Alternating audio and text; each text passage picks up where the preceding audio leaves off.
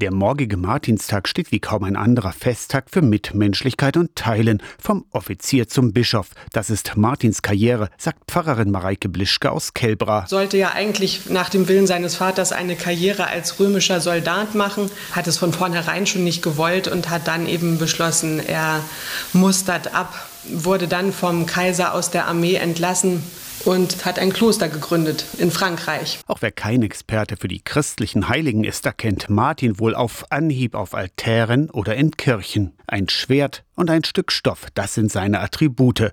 Mareike Blischke erzählt Martins Geschichte weiter. Berühmt geworden ist er eben eigentlich noch während seiner Zeit als römischer Soldat, weil er seinen Mantel geteilt hat mit dem Bettler. Deshalb geht es am Martinstag ums Teilen. Zum Beispiel die Martinshörnchen beim Laternenumzug. Später wurde Martin gegen seinen Willen zum Bischof von Tours. Wollte lieber ein einfacher Mönch bleiben, aber die Menschen wollten das, dass Martin ihr Bischof wird. Und weil er eben kein Bischof werden wollte, hat er sich in einem Gänsestall versteckt.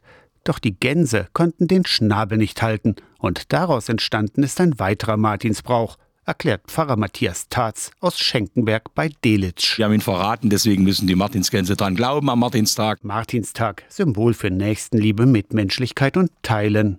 Aus der Kirchenredaktion Torsten Kessler, Radio SAW.